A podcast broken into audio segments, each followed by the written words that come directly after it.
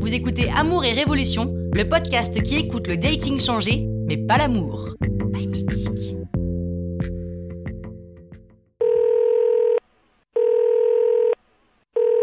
Allô Truc de fou, je sors d'un call vidéo avec mon match, laisse tomber, je suis au taquet, il est génial, il est beau, il est drôle, il est sympa, il est intelligent, il est parfait Attends quoi J'ai rien compris. Je suis trop contente Mais qu'est-ce qui se passe Je viens de découvrir que... Non, tu sais quoi Je viens de rencontrer mon match. T'avais raison, c'est en s'exposant qu'on se découvre vraiment. Oui. Et là, pendant 45 minutes, en face à face, je l'ai trouvé... Je l'ai trouvé parfait. Il était torse nu Torse nu Mais non, mais on n'en est pas encore à faire nos calls à moitié nus Tu le trouves viril Viril Euh, je me suis pas trop posé la question. C'est quoi vraiment la virilité Bah c'est un homme, euh, un homme quoi Alors oui, je te confirme que c'est un homme, enfin, je crois. Mais il est viril Je sais pas, je fais pas des distinctions entre viril pas viril. Il assume ses défauts Oui C'est- C'est viril ça En tout cas ça, déjà c'est hyper charmant. Et moi je fais partie des 32% des célibataires qui trouvent que c'est séduisant d'assumer ses défauts.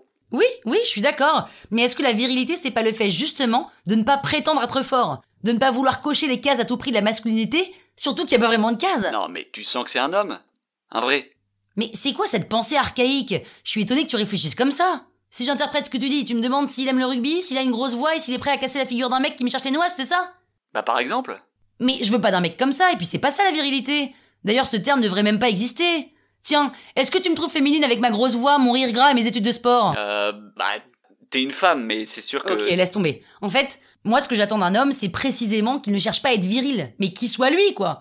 Qu'il fasse pas une confusion absurde entre la force et la virilité.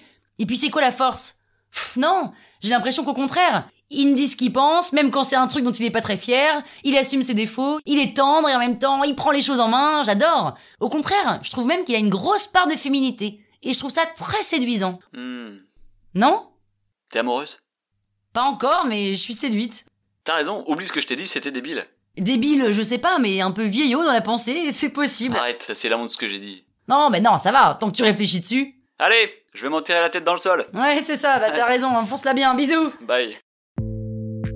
Comment se fait-il qu'on soit encore en train d'assimiler virilité avec force et carapace Avant, nos mères disaient « Sois un homme, mon fils ». Maintenant, elles disent « Montre ta part de féminité, mon fils ». Mais au bout du compte, ça change rien. C'est la virilité qui a changé, pas l'amour. Pas mythique.